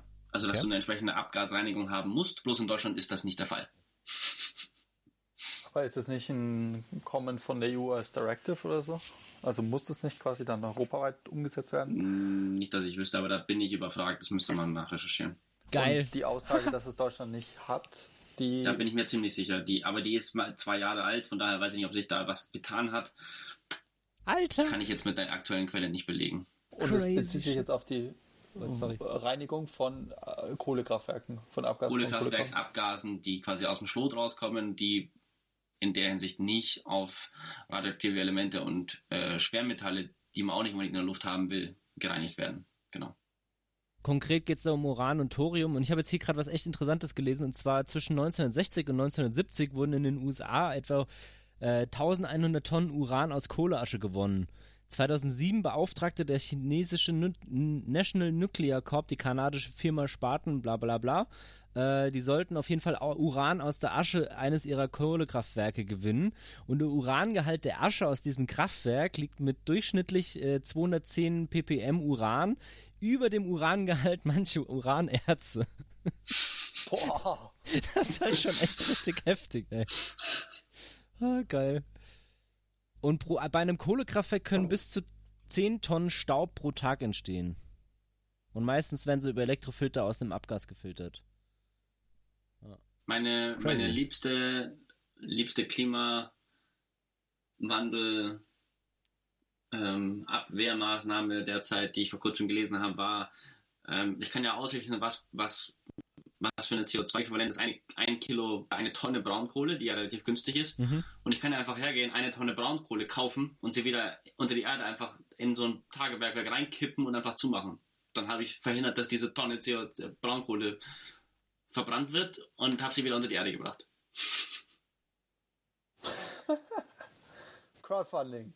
Ja, so ganz ehrlich, wenn ich so Tonne, Tonne Braunkohle, keine Ahnung, 30 Euro, zack. Hm, ich überlege jetzt gerade, ist es dann nicht vielleicht sogar geschickter, sich die Aktien von diesem Braunkohle-Förderunternehmen äh, zu kaufen und dann auf der Aktionärsversammlung zu verlangen, dass sie ihre Mine schließen? Das werden sie doch nicht machen, ne? Naja, wenn da äh, genügend Leute kommen und sagen, jo, macht mal eure Mine zu. äh, also wenn wir nach Shareholder Value gehen, dann müsstest du halt argumentieren können, warum das die Maximierung des Shareholder Values ist und was der Restwert dieser ganzen Anlagen ist. Ähm, jein, weil, also, mh, die gehört ja einen Anteil aus dem Unternehmen. Ja, wobei, da bräuchtest du wahrscheinlich wieder die Mehrheit, um das machen zu können, ja. Ja, klar. Nee, aber ich fand einfach so ganz einfach so herzugehen und ich kaufe jetzt einfach Kohle auf und pack sie wieder woanders unter die Erde. So, ja, mhm. genau, wieso eigentlich nicht? Weil dann habe ich es verhindert. Ich dann lohnt sich der Abbau aber wieder. Dann lohnt sich der Abbau wieder mehr für die Kohleunternehmen, weil dadurch der Preis steigt. Dann fördern sie wieder mehr. Nee, dann lohnt sich, also dann tut das nicht, denn die Kohleunternehmen kriegen die Kohle ja nicht weg. Denn die Kohlekraftwerke sind jetzt schon teuer und würden dann noch teurer werden. Das heißt, die Kohlekraftwerke würden weniger in Betrieb sein und würden dann weniger Kohle verbrauchen, weil sie noch teurer sind im Vergleich zu den anderen Herstellungsmöglichkeiten, ah, sogar zu Gaskraftwerken. Und das führt dazu, dass sie dann sogar noch schneller in die, in die, äh, in den Abriss hm. kämen, also in den, in den, ja. ins Aufhören. Auch und das bedeutet, dass quasi Idee, ja. Speicher und PV nicht so schnell billiger werden müssen, um den Break-Even zu erreichen. Mit quasi anderen oder mit Kohlekraftwerken. Ja. Weil das sehr hängt. Weil, ja, also im Grunde könnte es das Ganze beschleunigen. Wäre auf jeden Fall eine Abschlussarbeit wert. Ja, also ich kann es mir kaum vorstellen, aber wäre mal interessant, sich das anzuschauen. Ähm, ich finde. Du kannst ja mal eine Masterarbeit ausschreiben, Leon. Aha, ja, genau. Ja. Noch eine. ja, ähm, ich finde einen anderen Punkt auch recht interessant und zwar habe ich da beruflich halt gerade über meinen Verein sehr viel damit zu tun. Und zwar geht es um äh, Dis, äh, Divestment oder Disinvestment in ähm, mhm. solche äh, Dirty Technology Geschichten. Ja. Ähm, und zwar gibt es mittlerweile ein sehr großes Segment im Finanzbereich, äh, die versuchen eben auch moralisch und ethisch und, und nachhaltig zu investieren und haben dann äh, da auch entsprechende Fonds und Produkte aufgelegt, was ich sehr, sehr geil finde, weil die eben auch dann sich da genau angucken, was ist denn der Impact und da auch Impact getrieben vorgehen und dann eben schauen, dass Geld für Unternehmen zur Verfügung gestellt wird, die darauf achten und die hier eben gut wirtschaften oder gut handeln und damit dann eben ähm, das Investment für ähm, andere Unternehmen, die eben sich nicht an Regeln halten oder eben hier äh, Braunkohleverstrom und sowas, dass es für die teurer wird, eben Gelder aufzunehmen, also auch Gelder sich zu leihen oder eben Investoren zu finden. Und ähm, dass es für die eben teurer wird, dadurch Geld aufzunehmen und dadurch deren Investitionskraft äh, gesenkt wird.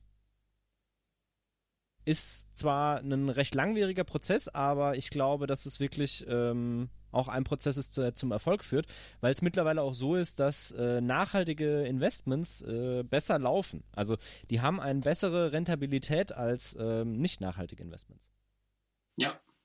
Und das finde ich schon krass. Und also, sie sind häufig sogar besser planbar, weil über den Investmentzeitraum von zum Beispiel 20 Jahren, zum Beispiel einer PV-Anlage in Deutschland, äh, du einen garantierten Preis bekommst und du kannst ja ausrechnen nach Wettervorhersage, wie viele Stunden ja ungefähr Einspeisung du haben wirst im Jahr, nimmst das mal den Preis, den du bekommst, den du garantiert bekommst vom Staat für die nächsten 10, 20, 15, wie auch immer Jahre. Das heißt, du kannst dir am Tag null ausrechnen, exakt, was du verdienen wirst. Ja. Und das kriegst du bei konventioneller Erzeugung in der Genauigkeit nicht mehr hin. Ja. Das ist die Marktunsicherheit viel höher. Ja, stimmt. Und ähm, ja, aber ich bin mal, äh, bin mal gespannt, wie das Ganze weitergeht ähm, und was sich da jetzt noch entwickelt in den nächsten Jahren. Aber eigentlich haben wir die Zeit fast gar nicht mehr. Ne? Also wir müssen eigentlich da wirklich äh, Druck machen, damit das mal vorangeht. Und ähm, ich bin dran mit Leon. Ja, richtig. Ja, ich, ich auf der anderen Seite, ne? Auf der Kohleseite dann, ja. Also äh, nicht auf der Kohleseite, sondern auf der Geldseite. Ja, ja genau. hm. Hast, hast du da irgendwo noch irgendwelche Goldreserven, die du anzapfst? Goldreserven? Ja, wenn du da auf der anderen Seite stehst, ich meine, wir haben hohen Kapitalbedarf. Ach so, äh, ja, ich habe euch ja schon mal hier ähm, Tipps gegeben und gesagt hier, äh, ich bin ja mit meinem Verein äh, am Green Tech Hub in Frankfurt, sitzen wir jetzt. Ja. Und ähm, da sind auch sehr viele, die eben in diesem Sustainable Finance äh, Bereich interessiert sind und äh, ich habe da ja schon mal auch ein paar Pitch-Ideen euch zugeschickt, wo man da Sachen vorstellen kann. Ich weiß jetzt nicht, ob das so richtig krasse Seed-Investments auch mit dabei sind, aber ich kann da gerne die Augen weiter offen halten. Immer gerne weiter offen halten. Wir sind äh, fleißig dabei, uns so aufzustellen, dass wir wirklich loslegen können. Und ich glaube, ja. dann, dann wird es äh, sehr, sehr spannend. Dann können wir auch hier mehr erzählen, wenn wir da offizieller sind. Ja. Ähm, aber das. Also falls ihr Kohle habt, liebe Hörer, und wisst nicht, spannend. wo ihr sie parken sollt, ähm, könnt ihr ja mal überlegen, dem Justin äh, ich kann, ich kann eine Zcash-Adresse angeben. okay.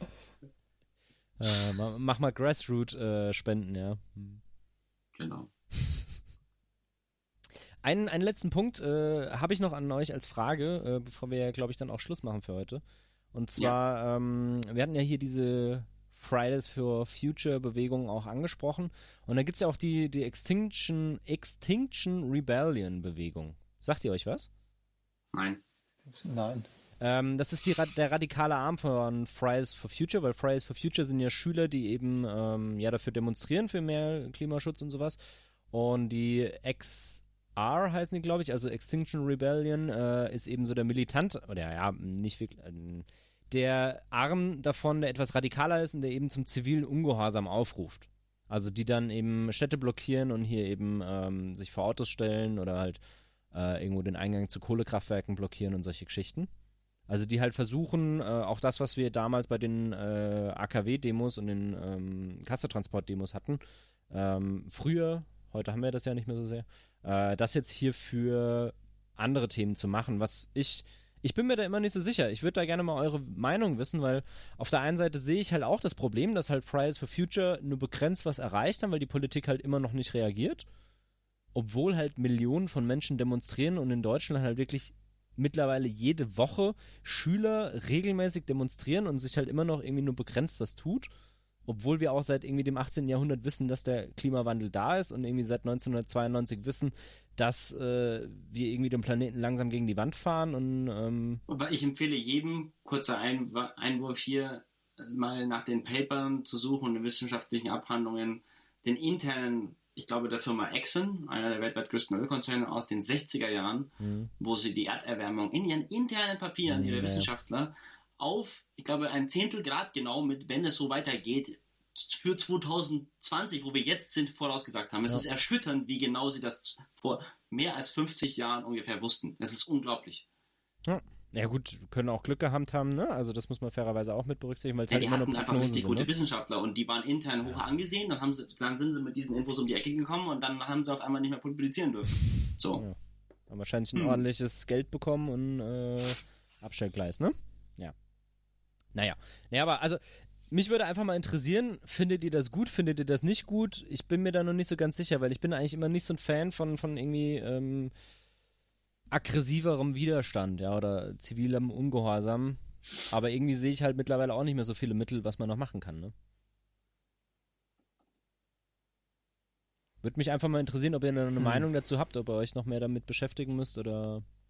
Also ich habe in der Arbeit relativ viel damit jetzt momentan zu tun, ähm, mit den also jetzt nicht mit Students for Future, äh, mit äh, Fridays for Future, sondern mit den Students for mhm. Future und den Scientists for Future, weil die halt sich an der Uni ähm, auch als äh, Reaktion auf die ganze Bewegung gebildet haben. Und ähm, dann gab es auch quasi einen riesen äh, fand ich super spannend. Also im Grunde haben dann sich die Studierenden, die sich äh, da quasi aktiv ähm, einfach ja, einschalten möchten, haben sich quasi zusammengetan, haben diese Students for Futures gegründet, haben dann zu einem großen Klimasymposium aufgerufen, wo dann knapp 1200 Leute zusammenkamen. Das haben die dann im Grunde super also haben sie natürlich meiner Meinung nach ganz gut inszeniert, insofern als dass sie halt auch viel Werbung gemacht haben. Die haben Harald Lesch geholt, ähm, haben da quasi dann Forderungen aufgestellt an die Universität, ähm, damit wir quasi nachhaltiger werden und da halt auch quasi diese gesellschaftliche Vorbildrolle als Universität einnehmen. Also da ging es nicht nur irgendwie darum, dass jetzt irgendwie äh, der Strom, den wir brauchen an der Uni, dass der halt irgendwie nachhaltig ist, beziehungsweise halt ähm, aus erneuerbaren Energien kommt, sondern halt dass die Uni einfach eine gesellschaftliche Verantwortung hat und diese halt auch wahrnehmen soll ähm, und da halt auch quasi Vorreiter. Und äh, jetzt auf als Reaktion darauf wurden jetzt quasi haben wir ähm, entwickeln wir gerade die die Nachhaltigkeitsstrategie. Ähm, das ist auch quasi so mein Hauptnebenjob momentan eigentlich, dass ich da mit den äh, Studierenden mich treffe und da quasi auch Konzepte ausarbeite, wie wir halt auch die Uni ähm, entwickeln. Also man kann, sehr viel machen. Das ist trotzdem, es ist ein Tropfen auf einen heißen Stein. Also da geht es dann halt um so Sachen wie ähm, Kompensierung.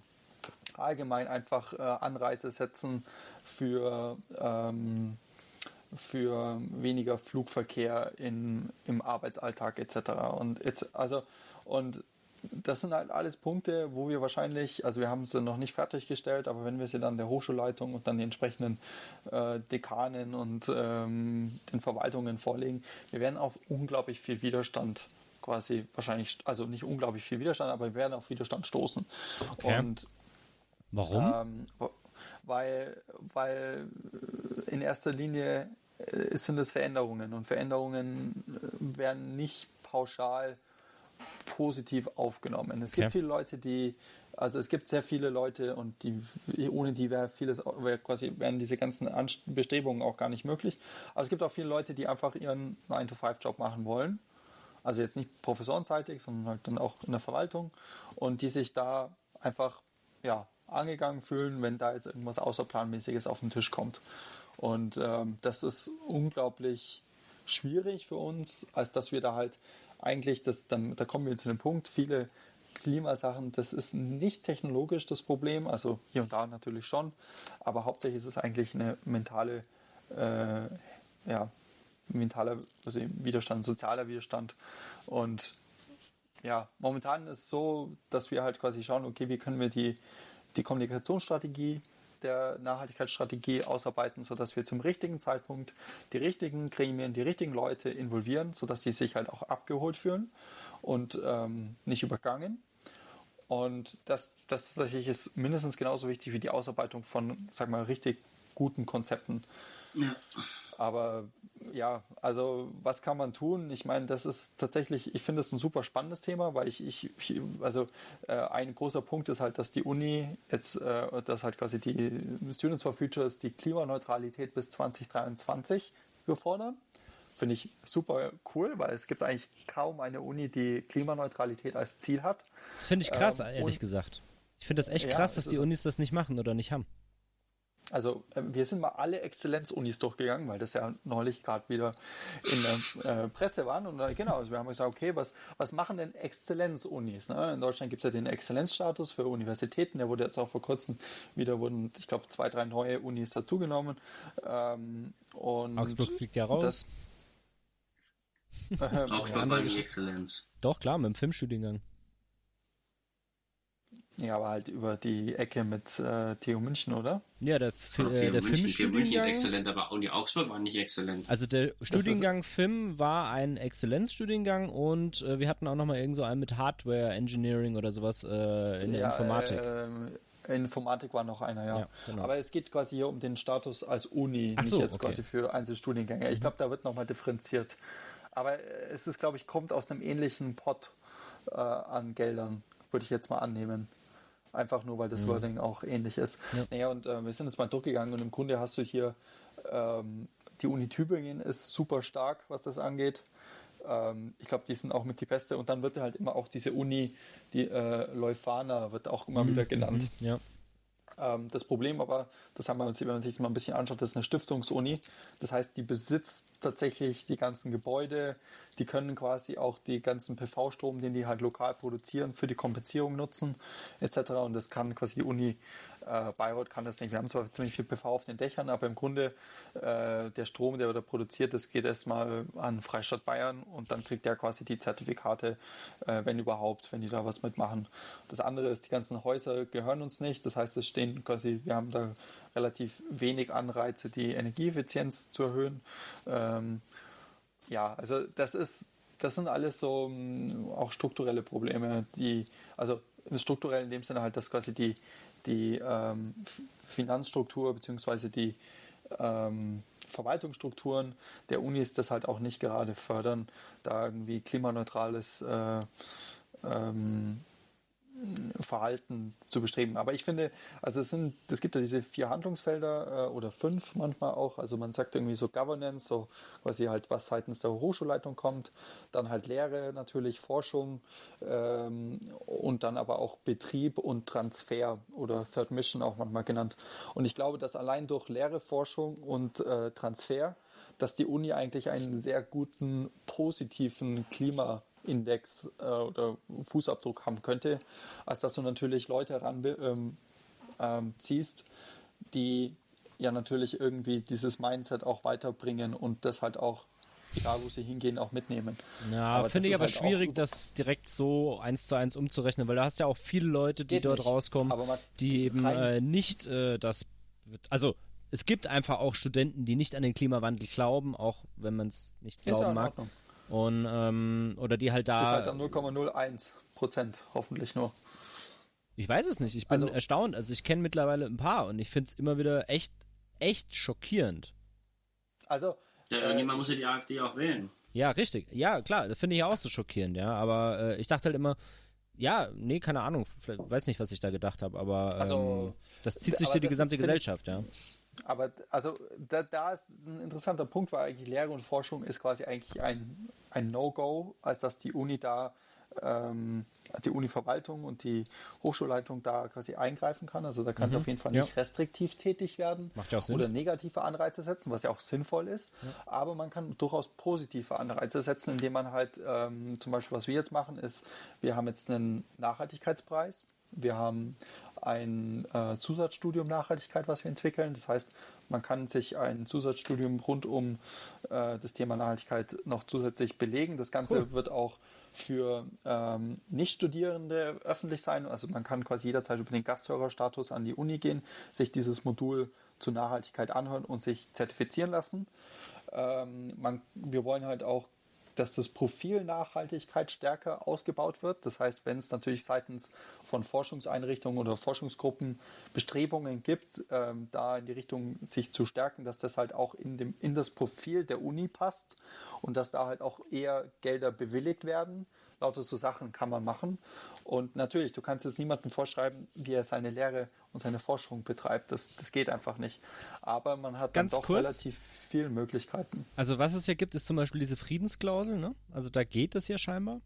Und war ja auch eine Überlegung zu sagen, hey, wir haben eine Klimaklausel oder irgendwas. Also gut, klingt jetzt doof, oder eine Nachhaltigkeitsklausel, ja. Mhm dass man halt sagt, wir haben hier eine Sinnlist mit äh, Dingen, die wir halt aktiv nicht erforschen wollen, wie zum Beispiel Rüstung äh, oder andere Sachen. Und wäre eigentlich auch mal eine Idee, finde ich. Ja, also ich kann nur sagen, dass das einer der Hauptdiskussionspunkte ähm, war, als äh, die Studierenden und diese Students for Future die Forderungen an die Uni herangetragen haben, weil sie halt einen Punkt, sagen wir mal, ein bisschen unglücklich formuliert haben, als dass es hieß, dass man ähm, alle Forschungsprojekte äh, dahingegen evaluiert, ob sie nachhaltig oder irgendeinen Nachhaltigkeitsbezug haben, was natürlich sehr radikal war, aber da war quasi, dass alle Alarmglocken in der Hochschulleitung quasi auf äh, haben aufgeblinkt und sind aufgeblinkt und äh, da war quasi schon, da war das ganze, ähm, die waren das, äh, wie sagt man, die ganze Aktion war da mit auf der Kippe gestanden, mhm. weil sie halt gesagt haben, ähm, wenn ihr sowas fordert, dann brauchen wir den Rest gar nicht anschauen. Okay, krass. Also das war, und da muss man wirklich höllisch aufpassen, weil es waren schon viele sinnvolle Forderungen, also mhm. ähm, drin, die wir jetzt auch versuchen, irgendwie in dieser Nachhaltigkeitsstrategie aufzunehmen. Aber ein super spannendes Thema, es macht auch richtig Spaß, weil das halt irgendwie als extrem, also wir müssen sagen, mit diesen 1200 Leuten hier in Bayreuth, das waren schon äh, deutlich mehr als in Berlin bei den, äh, bei den Students for Future da waren. Und ähm, da ist auf jeden Fall ein sehr großes Interesse. Also es waren noch ein paar Leugner da und ein paar Gegner. Also ich würde nicht sagen Leugner, aber es waren definitiv Gegner da, äh, die da halt auch quasi dann ein bisschen Stimmung gemacht haben.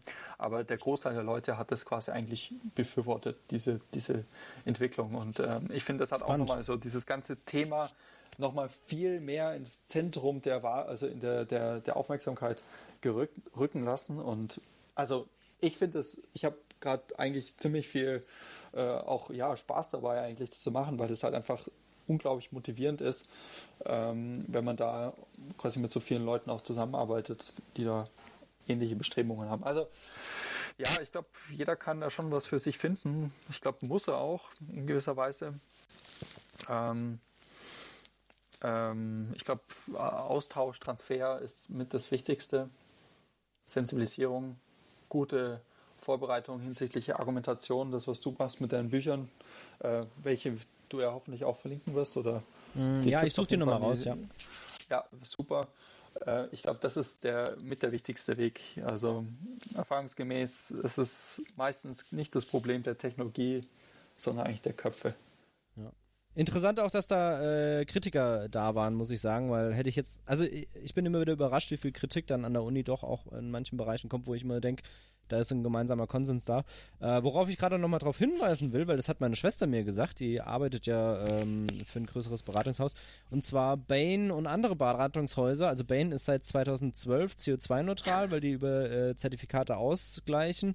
Und ganz viele andere Beratungshäuser eben auch. Und äh, ich finde das wirklich erstaunlich, dass so Unternehmensberatungen oder irgendwelche, also die sind ja jetzt nicht bekannt dafür, dass sie jetzt besonders nachhaltig handeln, ja. Also ja, und äh, fliegen halt viel durch die Gegend, denkt man jetzt, denkt man jetzt gar nicht, ja, aber dass die das hinkriegen und jetzt die öffentliche Hand oder Unis äh, das nur begrenzt hinkriegen, finde ich halt schon echt spannend, ja. Also, ich musste nur lachen, weil ich hm? das so nett fand, die Aussage, dass Beratungshäuser nicht nachhaltig handeln. Das kann man so oder so interpretieren. Ja, ja, gut, klar, für sich selbst vielleicht schon. Also sie sind ja bekannt dafür, dass sie nachhaltig handeln, um ihre Probleme am Leben zu halten, äh, um konstant Geld damit zu verdienen, ja. Aber ähm, ja, ihr wisst, was ich meine. Und das finde mhm. ich schon irgendwie interessant, mhm. dass sie das halt irgendwie seit Jahren hinkriegen, teilweise, ja. Der, der Zahlungsdienstleister Stripe hat jetzt angekündigt, dass sie nicht nur komplett CO2-neutral sind, sondern CO2-negativ. Ja. Und äh, Amazon will das ja auch werden, ja, aber trotzdem. Pro Tonne CO2. Ja. Quasi, dass sie dass sie, dass sie CO2 schlucken, also im Sinne ja. von sie zahlen für ja, Carbon Capture. Ja. Ähm, nee, nee, nee, nee, nee, nicht für Carbon Capture. Doch. Ich, also, Stripe zahlt für Carbon Capture. Also wirklich für Carbon Capture oder Ausgleichszertifikate, weil da ist ein Unterschied. Für Carbon Capture. Okay, krass. Die sagen, wir müssen, wenn wir wollen, dass es sinnvoll machbar ist, müssen wir uns darum kümmern, wie kriegen wir CO2 auch wieder raus.